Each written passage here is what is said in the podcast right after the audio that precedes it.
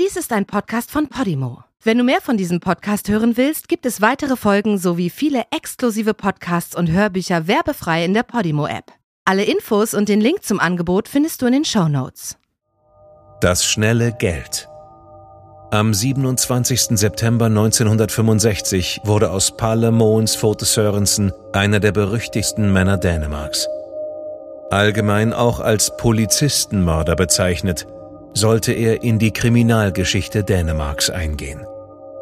Doch wer war Palle? Und was hatte dazu geführt, dass er in dieser Nacht den Abzug drückte und vier Polizeibeamte kaltblütig ermordete?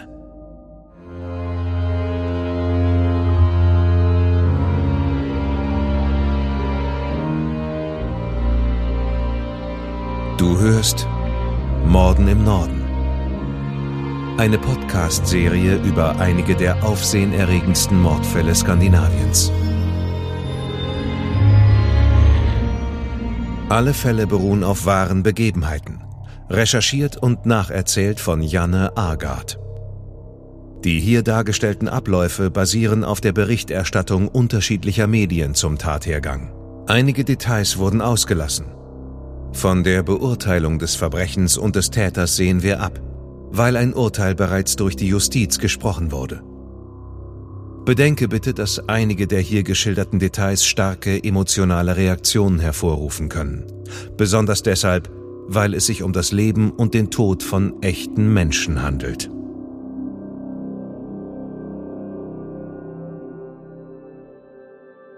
Palle wurde 1927 auf der kleinen, der dänischen Hauptstadt Kopenhagen im Osten vorgelagerten Insel Amar geboren. Genauer gesagt in der Straße Italiensway 6, ein zu dieser Zeit typisches Arbeiterviertel mit Wohnblöcken aus rotem Backstein. Mutter Else und Vater Viktor hatten ein paar Jahre zuvor ihr erstes Kind, Inge, bekommen. Die Familie wohnte in einer gemütlichen, aber kleinen Zwei-Zimmer-Wohnung mit einem kleinen Zimmer im dritten Stock und einer eingebauten Toilette im Schlafzimmer. Viktor war Wachtmeister und Else arbeitete als Putzfrau in der nahegelegenen Grundschule. Ursprünglich war Viktor Weber von Beruf. Doch einige Jahre bevor Palle auf die Welt kam, erhielt er bei der Kopenhagener Polizei eine Anstellung als Nachtwächter. Viktors Arbeit hatte unter anderem dazu geführt, dass seine beiden Kinder an der alljährlichen Weihnachtsfeier der Polizeigewerkschaft teilnehmen durften. Darauf freuten sich Inge und Palle das ganze Jahr hindurch. Auch Viktors Mutter lebte mit der Familie in der kleinen Behausung. Tochter Inge schlief im Wohnzimmer und der kleine Palle schlief bei seinen Eltern im Schlafzimmer. Sie wohnten beengt und waren nicht reich. Aber es fehlte ihnen auch an nichts. Es wohnten noch andere Arbeiterfamilien im gleichen Haus. Unten im Erdgeschoss auf der linken Seite wohnte Jörn. Er und Palle wurden beste Freunde, obwohl sie sehr unterschiedlich waren. Palle war zwar direkt, doch etwas verschlossen. Jörn hingegen war voller Fantasie und Träumereien. Jörns Zuhause war vom Alkoholmissbrauch der Eltern geprägt wohingegen Palles Eltern für ein solides und liebevolles Heim sorgten.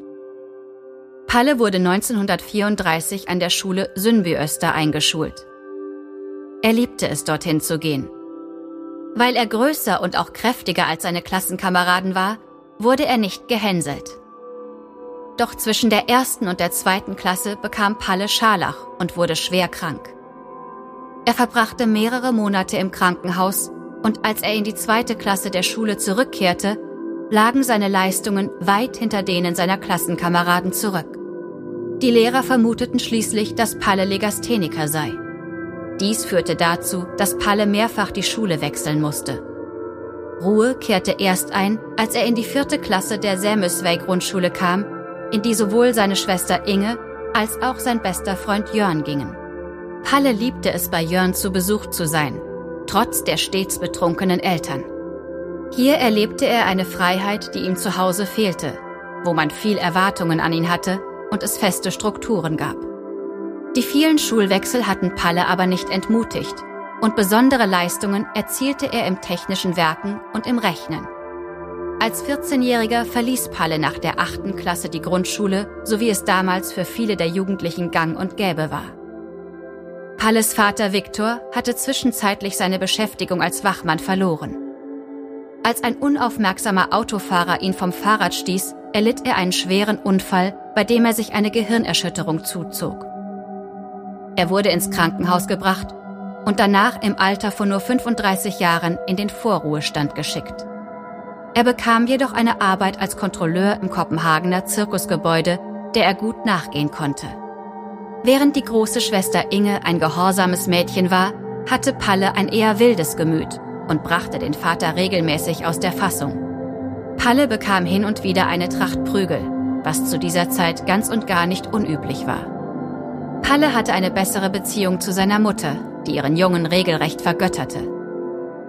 Nach der achten Klasse faulenzte Palle zu Hause herum, bis er endlich als Arbeiterjunge eine Beschäftigung bekam. Vor Kriegsende wurde ihm eine Lehrstelle als Feinmechaniker angeboten, aber nach dem Krieg bekam er auch direkt die Kündigung.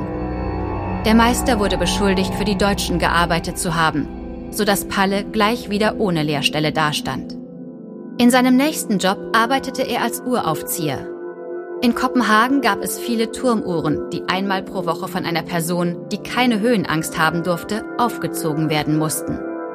So sah Palle also die Welt von den hohen Kirchtürmen Kopenhagens.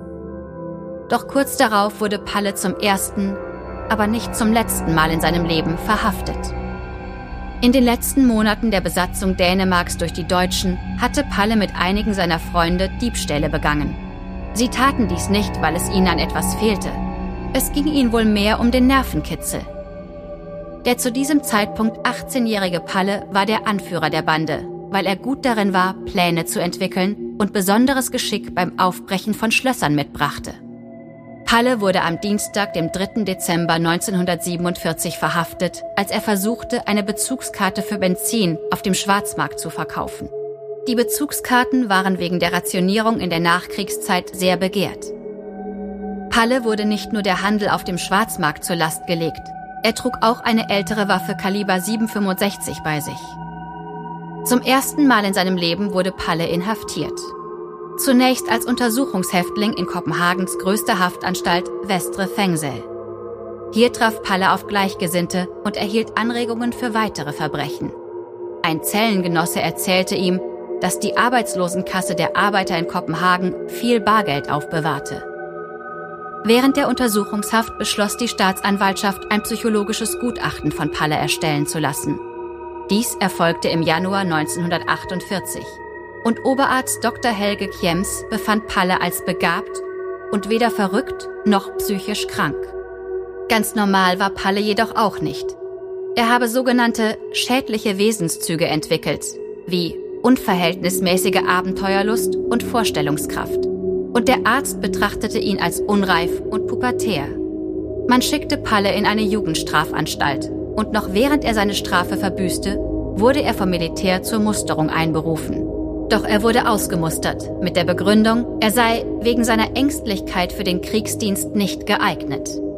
Dann, am 15. Juli 1948, verließ Palle mit seinen 21 Jahren als freier Mann das Jugendgefängnis und kehrte in sein Elternhaus zurück. Er machte eine Lehre, stellte aber bald fest, dass er wenig Freude hatte zu arbeiten. Es gab einfachere und schnellere Wege, um an Geld zu kommen. Nur ein halbes Jahr später landete Palle den größten Coup seines Lebens. Der Gedanke an das viele Bargeld bei der Arbeitslosenkasse der Arbeiter hatte ihn inspiriert und Palle fasste den Entschluss, es versuchen zu wollen. Schon lange vor dem Einbruch hatte er mehrere hundert Kilo Sprengstoff aus einem Steinbruch gestohlen. Und in einer kalten Winternacht im Januar 1949 nahm er eine lange Leiter, um durch ein Fenster in das Büro der Arbeitslosenkasse einzusteigen. Dann nahm er ein paar Gramm des mitgebrachten Sprengstoffs, steckte ihn in das Schlüsselloch des Tresors und zündete die Ladung an. Der Tresor wurde mit einem lauten Knall aufgesprengt, sodass ihm Banknoten und Münzen um die Ohren flogen. Der Knall war laut genug gewesen, um die Nachbarn aufzuwecken und die Polizei zu alarmieren. Palle sammelte also schnell das Geld zusammen und kletterte die Leiter wieder hinunter. Auf dem Gepäckträger seines Fahrrads beförderte Palle das erbeutete Geld in Höhe von 130.000 dänischen Kronen. Für damalige Verhältnisse ein ziemliches Vermögen. Die Polizei vermutete, es müsse sich wegen der fachmännischen Ausführung um die Tat einer internationalen Bande handeln. Mit dem Geld konnte sich Palle ein luxuriöses Leben leisten. Er kaufte sich ein Auto und ein Motorboot. Und zwischendurch gab er seinem Freund Jörn etwas Geld. Nach einigen Jahren war der Erlös aus dem Raub verbraucht und Palle fing schließlich an, Kleindiebstähle zu begehen, wurde aber schnell wieder verhaftet. Die Staatsanwaltschaft ordnete die Erstellung eines neuen psychologischen Gutachtens an. Es brachte dem 24-Jährigen die Einstufung als gefühlskalten Psychopathen mittelschwerer Härte.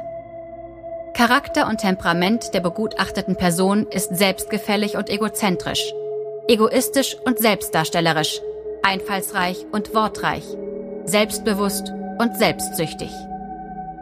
Nach einigen Jahren im Gefängnis wurde Palle 1958 erneut freigelassen und es spielte sich alles wieder genauso ab wie zuvor. Seine Diebstähle wurden entdeckt und er wurde verhaftet. Diesmal erhielt er für seine Diebstähle jedoch keine gewöhnliche Haftstrafe, sondern wurde zur Verwahrung in einer psychiatrischen Anstalt verurteilt. Dies war auf dieses Gutachten zurückzuführen, in dem es heißt, die begutachtete Person ist nach wie vor als Psychopath mit neurotischen Zügen anzusehen.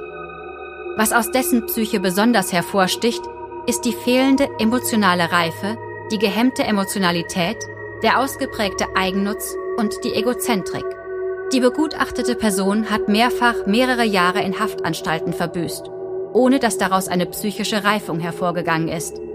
Ganz im Gegenteil scheint seine Verachtung und seine Rache gegenüber der Gesellschaft mit jeder langen Strafe, zu der er verurteilt wurde, an Stärke zugenommen zu haben. Während seiner Zeit in Freiheit hat er parasitär gelebt. Seinen Lebensunterhalt bestritt er teilweise auch mit Geldmitteln, die aus früheren Einbrüchen stammten. Nach wenigen Jahren wurde Palle wieder entlassen. Die von ihm begangenen Verbrechen waren doch nicht schwerwiegend genug. In seinem Elternhaus lebte nur noch die Mutter. Der Vater war an einem Herzinfarkt gestorben, als Palle einsaß. Wie immer hatte er kein Geld, was dazu führte, dass das Knacken von Tresoren zu einer gängigen Maßnahme wurde, um an Geld heranzukommen. An einem Freitagabend im September 1965 setzte sich der 38-jährige Palle hinter das Steuer seines weißen Simca. Er wartete auf seinen Kumpel Norman, dessen Bekanntschaft er im Gefängnis gemacht hatte. Um an schnelles Geld zu kommen, hatten sie für diesen Freitag einige Einbrüche geplant. Der Berufsverbrecher Palle war ein Waffennah, weshalb er an diesem Tag gleich drei scharf geladene Schusswaffen bei sich trug. Die eine Waffe, eine deutsche Walter P38, lag im Handschuhfach. Seine alte Walter PP befand sich unter dem Sitz. Und schließlich trug Palle eine Browning P35 in seinem Schulterhalfter. Das erste Ziel war ein Autohaus in Roskilde, wo die beiden die Tür aufbrachen und 425 Kronen stahlen. Danach fuhren sie zurück nach Kopenhagen. Palle versuchte die Tür eines Möbelgeschäftes aufzubrechen, was ihm aber nicht gelang, und er machte sich stattdessen an die Tür des benachbarten Geschäfts, Skus Seifenhaus. Hier griffen sich die beiden Männer Frauentaschen, Nylonstrümpfe und Parfum aus den Regalen. Schließlich holten sie sich die 340 Kronen Bargeld, die in der Kasse lagen, bevor sie das Geschäft verließen. Das letzte Ziel war der Kiosk am Sundbüwester Platz, wo sie 391 Kronen und acht Spielkartensets erbeuteten. Es war mittlerweile weit nach drei Uhr nachts. Auf dem Heimweg im Auto wurde Norman unruhig. Palle nervte das. In der Nähe von Normans Wohnung an der Kreuzung von Saltwerkswei und Amar-Lannewey fuhr Palle bei Rot über die Ampel und musste an der Kreuzung ein Ausweichmanöver durchführen, um nicht mit einem anderen Auto zusammenzustoßen. Kurz darauf fuhr ein Polizeiauto an ihnen vorbei und weil die Beamten den Fahrstil der Männer als verkehrsgefährdend einschätzten, kehrten sie um und folgten den beiden. Während der folgenden 45 Minuten versuchte Palle das Polizeiauto abzuschütteln. Er raste durch die kleinen Wege und Straßen von Amar. Die panische Stimmung in dem weißen Simca nahm zu. Sollte man sie mit dem Diebesgut erwischen, würde man Norman in die unbefristete Verwahrung stecken und Palle müsste direkt wieder in die psychiatrische. Das Polizeiauto überholte den Simker, drehte um und versperrte den Weg. Palle musste hart bremsen. Der Wagen stoppte. Er reichte Norman die Waffe aus dem Handschuhfach und die beiden stiegen aus. Doch während Norman so schnell davonlief, wie er konnte, ohne die Waffe ein einziges Mal abzufeuern, schoss Palle neunmal auf die Polizisten. Einen der Polizisten, Gerd Sönnergor Hartkier, trafen mehrere Schüsse in den Rücken, in den Oberschenkel und in die Seite, sodass er bewusstlos zu Boden fiel. Der andere Polizist, Henning Skau Hansen, wurde ebenfalls in die Seite getroffen und brach hinter dem Polizeiauto zusammen. Palle rannte zu ihm und feuerte drei weitere Schüsse auf den Mann ab. Danach näherte er sich dem ersten Polizisten und tötete ihn durch einen Schuss in den Nacken. Palle stieg in seinen Wagen und verließ mit quietschenden Reifen und durchgetretenem Gaspedal den Tatort. Er kam nicht weit. Ein Polizeifahrzeug mit Warnlicht versperrte die Fahrbahn. Es war fünf vor vier morgens, als Palle aus dem Auto stieg und den auf der Fahrbahn stehenden Polizisten mit einem einzigen Schuss direkt ins Herz tötete. Dann feuerte er die Waffe zweimal durch das Fenster der geschlossenen Autotür ab und traf den zweiten Polizisten, Axel Dübdel Andersen. Auf der anderen Seite des Wagens schoss Palle erneut auf den verwundeten Axel, der versucht hatte zu entkommen. Er wurde in den Rücken getroffen und starb. Palle entdeckte, dass die gesamten 15 Schuss abgefeuert waren und das Magazin in seiner Waffe komplett leer war. Anstatt nach Hause zu fahren, nahm Palle Kurs auf Normans Wohnung, um mit ihm zu sprechen und um sich umzuziehen. Die gesamte zur Verfügung stehende Einheit der Polizei war zum Einsatzort gerufen worden. Die komplette Kopenhagener Polizei suchte nach dem Mörder ihrer Kollegen. Bewaffnete Polizisten waren nun in der ganzen Stadt verstreut. Palle erkannte, dass das Spiel vorbei war. Spät Samstagnacht, etwas weniger als einen Tag nach den Morden, fuhr er zum Polizeihauptrevier und stellte sich.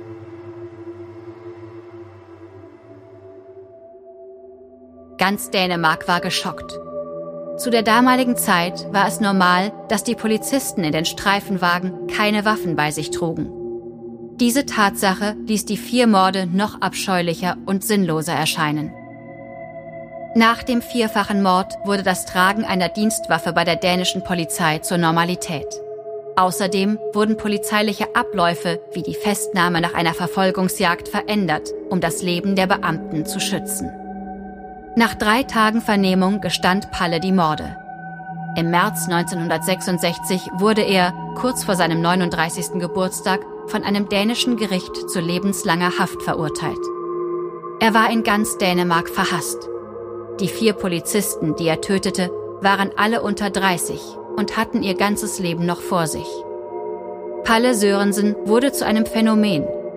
Junge Leute benutzten die Formulierung 4 zu 0 für Palle, wenn sie sich über die Polizei ärgerten. Auch innerhalb der Gefängnismauern war Palle den Anfeindungen seiner Mitinsassen ausgesetzt. Die ersten elf Jahre seiner Haft verbrachte er in Einzelhaft. Und die einzige Person, neben den Gefängnisbeamten, die Palle sah, war seine Mutter, die ihn in aller Treue jede Woche für zwei Stunden besuchte. Später wurden seine Haftbedingungen etwas gelockert, sodass er auch anderen Gefangenen begegnete.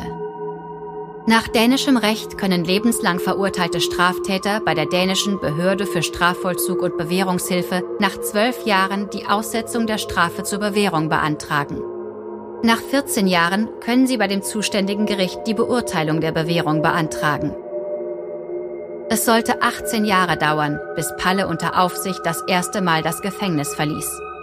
Dabei begleiteten ihn zwei bewaffnete Beamte. Nach wiederkehrenden Cannabisverkäufen an Mitgefangene wurde Palle in das Staatsgefängnis nach Nübor verlegt. Hier verbrachte er viele Jahre und beantragte immer wieder seine Bewährung, ohne Erfolg. Wenn Palle seinen Antrag auf Bewährung stellte, hielt das Gericht immer wieder Rücksprache mit den Gerichtsärzten, ob er immer noch eine Gefahr für die Gesellschaft darstelle. Die Ärzte kamen dann jedes Mal zu dem Schluss, dass er nicht als psychisch krank anzusehen sei, sondern an einer dissoziativen Persönlichkeitsstörung leide. 1995 wurde Palle in den offenen Vollzug nach Sönner Omme verlegt, wo er zwei Jahre blieb. Danach verbrachte er einige Zeit im betreuten Wohnen des Bewährungsdienstes in der Pension Lyng in Starkroe. 1996 übernahm Frank Jensen nach Björn West das Amt des dänischen Justizministers, was ihn auf zahlreiche Begnadigungsanträge stießen ließ, darunter auch der Antrag von Palle. Doch erst im Jahr 1998 traf Frank Jensen die Entscheidung, Palle zu begnadigen, welcher dann im Alter von 71 Jahren freigelassen wurde, nach 32 Jahren und acht Monaten Haft. Bei einem Interview viele Jahre später wurde Palle gefragt, ob er die Polizei hasse. Er habe schließlich vier Beamte erschossen und sei selbst der Sohn eines Polizisten gewesen. Palle antwortete, er empfinde keinen Hass gegen die Polizei. Er war ausschließlich in Panik geraten. Der Grund für sein Verbrechen war nicht motivierter Hass, sondern die Aussicht auf das schnelle Geld. Palle verbrachte sein Rentnerdasein im Kopenhagener Stadtteil Valby an seiner Drehbank und verdiente Geld, indem er Waren des täglichen Bedarfs weiterverkaufte. Die Waren beschaffte er sich zu Angebotspreisen im Supermarkt und verkaufte sie dann weiter. Er verbrachte 19 Jahre in Freiheit, bevor er 2018 an Altersschwäche starb.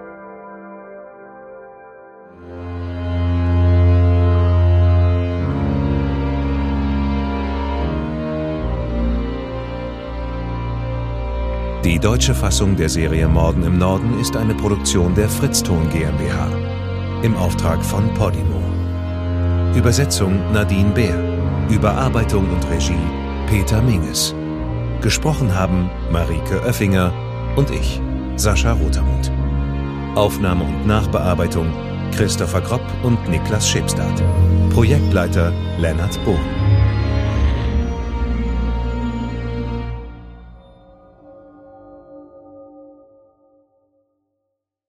In der Podimo-App hörst du tausende Podcasts und internationale Hörbücher aller Genres. Dabei erhältst du personalisierte Empfehlungen und kannst deine Lieblingsinhalte auch offline hören. Ganz egal, ob zu Hause, in der Bahn oder beim Spazierengehen. Lass dich mit Podimo von spannenden Geschichten in den Bann ziehen, lerne etwas Neues oder hol dir Tipps für dein Familienleben.